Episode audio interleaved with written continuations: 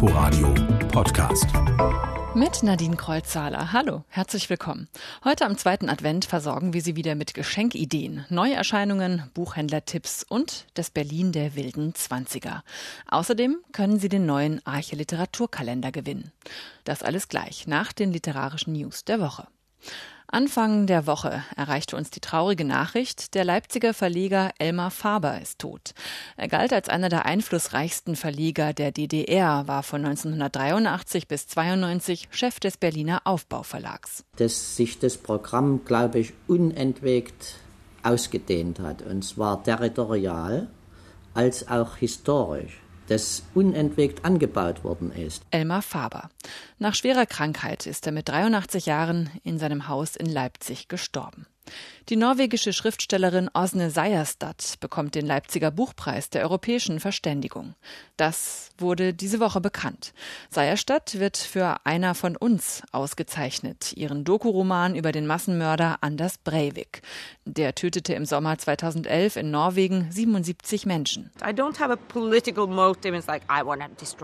Es war nicht meine Absicht, ihn zu zerstören. Ich wollte nur herausfinden, lag es an dem, an dem und dem? Es ist dabei wichtig, Anders Breivik als normalen Menschen und nicht als Monster oder Teufel darzustellen. Am Ende wusste ich zwar mehr über ihn als zu Anfang, aber trotzdem bleibt seine Tat womöglich schlicht nicht erklärbar. Asne Seierstad, Schriftstellerin und Kriegsreporterin aus Norwegen. Der Leipziger Buchpreis zur europäischen Verständigung ist mit 20.000 Euro dotiert und wird am 14. März verliehen, zur Eröffnung der Buchmesse. Und noch eine kurze Meldung aus dem Buchhandel. Der ist ganz zufrieden mit dem Auftakt des Weihnachtsgeschäftes. Es gibt mehr Kunden, die ihm ein leichtes Umsatzplus bescheren. Die Romane, die bisher im Weihnachtsgeschäft am meisten über die Ladentheke gingen, sind Till von Daniel Kehlmann, Leere Herzen von Juli C. und Fundament der Ewigkeit von Ken Follett. Das waren die Neuigkeiten der literarischen Woche. Sie hören quergelesen im Inforadio vom RBB. Es ist ganz einfach. Zachary muss nur die Türen öffnen, die immer schon da gewesen sind. Nicht die Türen sind das Problem gewesen, sondern er selbst. So lakonisch fängt der neue Krimi von Jan Kostin Wagner an. Zachary lernt durch Wände zu gehen. Krimi, das trifft es eigentlich nicht genau. Jan Kostin Wagner schreibt keine klassischen Wer ist der Mörder Romane. Er interessiert sich mehr für die Abgründe und Mechanismen der Psyche. Auch im sechsten Band rund um den finnischen Kommissar Kimmo Joentar, der in Turku ermittelt. Warum eigentlich Turku? ARD-Kulturreporterin Ulrike Sakani hat Jan Kostin Wagner getroffen. Es ist ja nicht selbstverständlich für einen deutschen Schriftsteller, der aus der Gegend von Frankfurt stammt, dass er als Schauplatz für eine Krimireihe eine Stadt im Südwesten Finnlands wählt. Aber wenn man weiß, dass er seit 25 Jahren mit einer Finnin aus Turku verheiratet ist, leuchtet das ein. Weil Finnland meine zweite Heimat ist, die mir sehr nahe ist, ein Ort, den ich im Herzen verortet habe. Ich hatte diesen Menschen, diesen Romanprotagonisten sofort auch dort verortet. Er war mir sofort sehr nah. Ja, Jetzt also Zachary lernt durch Wände zu gehen. Wie kam es zu diesem Titel? Der kam während des Schreibens und zu einem bestimmten Zeitpunkt wusste ich einfach, das muss der Titel sein, weil tatsächlich Zachary, dieser Teenager, 19 Jahre alt, abgleitet in eine andere Welt, in eine Welt, in der er das Trauma zu bewältigen hofft, aber er erkrankt letztlich psychisch. Aber in dieser Welt kann er durch die Wände gehen und diese Sehnsucht teilen alle Protagonisten in dem Roman. In Jan Kostin Wagners Romanwelt geht jeder einen Weg, den er sich nur zum Teil selbst aussucht und auf dem er gegen Wände stößt. Das gilt auch für seinen Helden Kemo Joentar, obwohl er sich von seinem Beruf als Polizist nicht in kleine Kästchen sperren lässt. Tatsächlich ist er zunehmend zwar immer noch Polizist, aber vor allem derjenige, der so auf eine ganz andere Weise diese Menschen betrachtet und diese Ereignisse betrachtet. Familien können durch einen Todesfall zerstört werden oder sie können noch enger zusammenwachsen.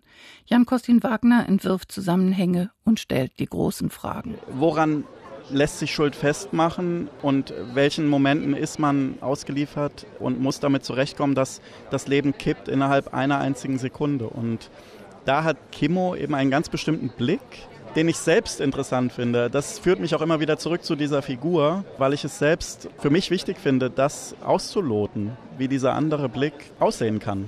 Jan Kostin Wagner. Sein neuer Roman Zachary lernt durch Wände zu gehen ist bei Galliani Berlin erschienen und hat 240 Seiten.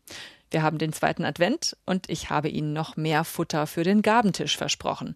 Dafür bin ich nach Potsdam gefahren, in die Buchhandlung Victoria Garten. Da, wo früher Wurst über den Tresen ging, in einer ehemaligen Fleischerei, verkaufen zwei Freundinnen heute Bücher. Andrea Schneider, gelernte Buchhändlerin, und Stefanie Müller, Quereinsteigerin. Bücher statt Wurst ist ihr Motto in Potsdam West, wo das Schloss Sanssouci gleich um die Ecke liegt. Der Name Viktoriagarten kommt übrigens von einem Biergarten, den es in den 20er Jahren auf der gegenüberliegenden Straßenseite mal gab. Ihr Sortiment heute? Viel Belletristik, auch von kleinen Verlagen, politische Bücher, Kinder- und Jugendbücher. Andrea Schneider empfiehlt zuerst Jenseits von Yassin Musharbash, einen Politthriller um junge deutsche Dschihadisten. Im Mittelpunkt des Buches steht Gen Sassentin, der sich radikalisiert nach Syrien verschwindet und dort als Arzt fungiert. Der hat eine Sanitäterausbildung und der ist der Mittelpunkt der Geschichte. Was ich aber schön finde, ist, dass wir noch mehr Figuren haben und auch noch viele andere Standpunkte. Der äh, Yassin Mushabash ist investigativer Journalist bei der Zeit.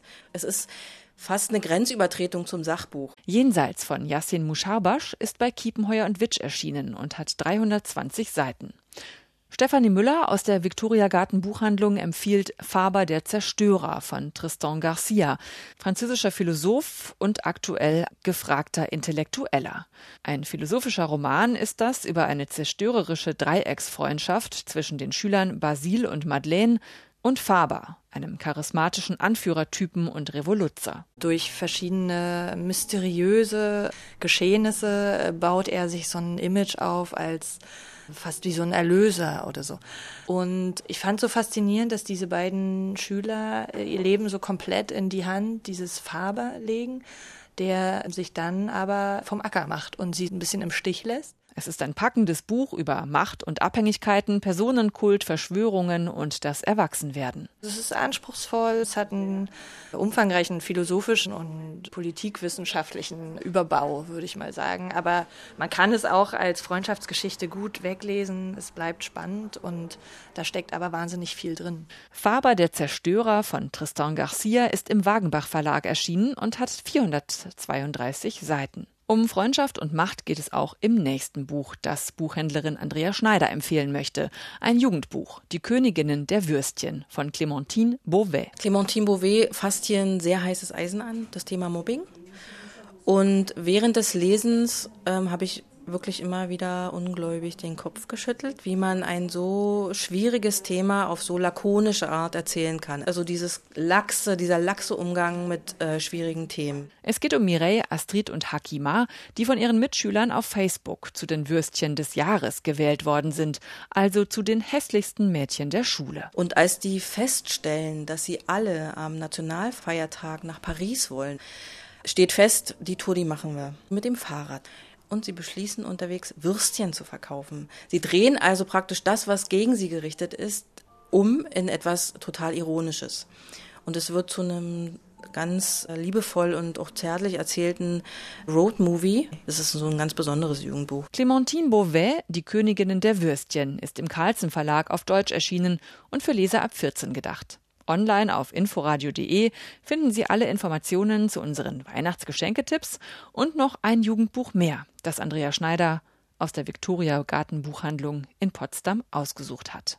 Rausch und Exzess, wilde Partys, Kunst, Mode und Musik am Puls der Zeit.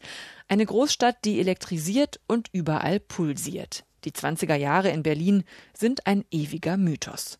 Im Moment wird er wiederbelebt durch die Bücher von Volker Kutscher zum Beispiel und die daraus entstandene Serie Berlin Babylon von Tom Tikwa. Ein neues, besonderes Buch belebt diesen Mythos jetzt erneut. Es wird Nacht im Berlin der wilden Zwanziger von Boris Pofalla und dem Zeichner Robert Nippold. Berlin in den Zwanzigern muss man sich als einen sowohl biederen als auch dämonischen Ort vorstellen. Piefig und entgrenzt, glanzvoll und elend zugleich. Die Berliner Nacht war nun das Versprechen, das der Tag nicht einlösen konnte. Es ist das vierte Buch, das Robert Nippold über die 20er Jahre zeichnet. Die Zeit fasziniert ihn einfach.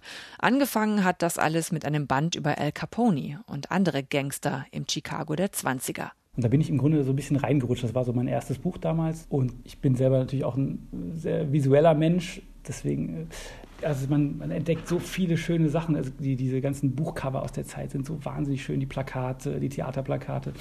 Der Film, der in den 20er Jahren in Deutschland im Grunde Weltmarktführer war, ähm, für mich als, als Zeichner ist das einfach wahnsinnig äh, spannend und interessant. Ich habe unheimlich gerne in diesem Buch geblättert und gelesen und gerade die Zeichnungen haben einen großen Sog. Die hell erleuchtete Friedrichstraße bei Nacht, ein Blick ins vollbesetzte Wintergarten-Varieté und in die Garderobe von Tänzerinnen. Collagen aus Leuchtreklamen, aus den Namen von Vergnügungstempeln, aus Zeitungsüberschriften. Es bietet auch historische Fakten und gesellschaftliche Gegebenheiten. Zeichnungen und Texte zur bitteren Armut zum Beispiel und den Elendsvierteln jenseits des Alexanderplatzes. Dazu Porträts von bekannten und unbekannten Persönlichkeiten. Marlene Dietrich, Egon Erwin Kisch, Josephine Baker, Bertolt Brecht, aber auch Thea Alba. Das war so eine Simultankünstlerin, die ähm, damals halt schwer angesagt war und im Wintergarten vor 3000 Leuten aufgetreten ist. Die konnte mit der rechten Hand einen englischen Brief schreiben, gleichzeitig mit der linken Hand einen französischen und dann noch Spanisch diktieren. Ich habe über, all, über alle Charaktere, selbst Marlene Dietrich oder die Comedian Harmonist, über alle Charaktere, alle lernt man dann mehr schätzen und lieben.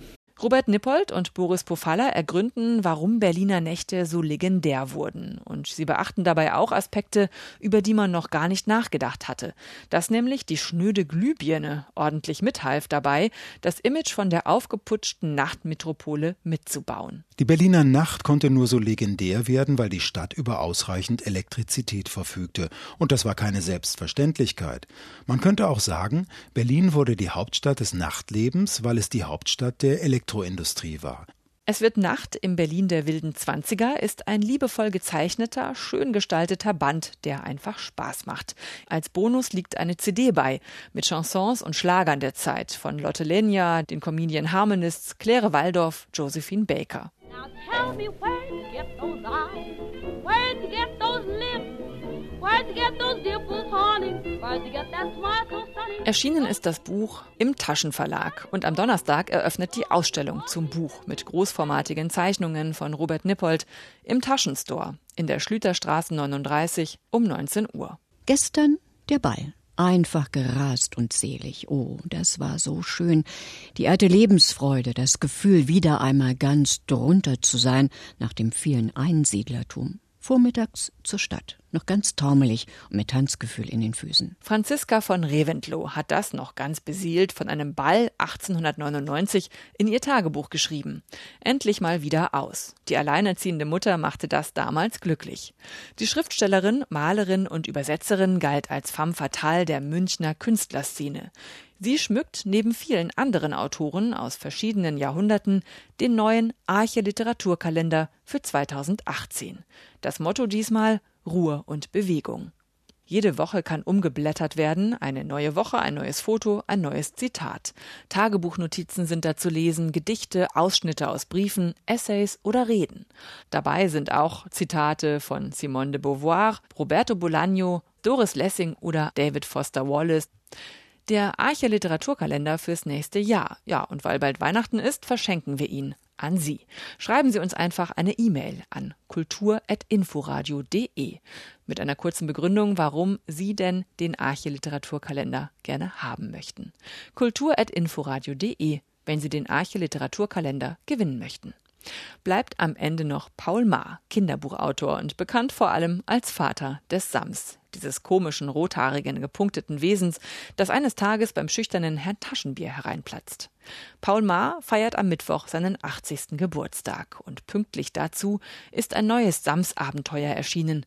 Das Sams feiert Weihnachten. Irgendwie packt es mich dann doch und ich dachte, ach, das ist doch eine gute Idee. Sams hat noch nie Weihnachten gefeiert. Wie wäre das? Das würde ja bestimmt keine Lichterkette am Tannenbaum, am Christbaum haben wollen, sondern bestimmt eine Würstchenkette und ähnlich. Ich habe tatsächlich ein sehr freundschaftliches Verhältnis. Ich könnte, wenn ich wollte, und ich will aber nicht, noch ein zehntes, elftes oder zwölftes Samsbuch schreiben. Und weil auch uns das Sams so ans Herz gewachsen ist seit seinem ersten Auftritt 1973, gehört ihm der letzte Satz, der bei uns wie immer der erste ist. Es war Samstagmorgen und Herr Taschenbier saß im Zimmer und wartete. Das war quergelesen. Einen schönen zweiten Advent wünscht Ihnen Nadine Kreuzhaler. Inforadio Podcast.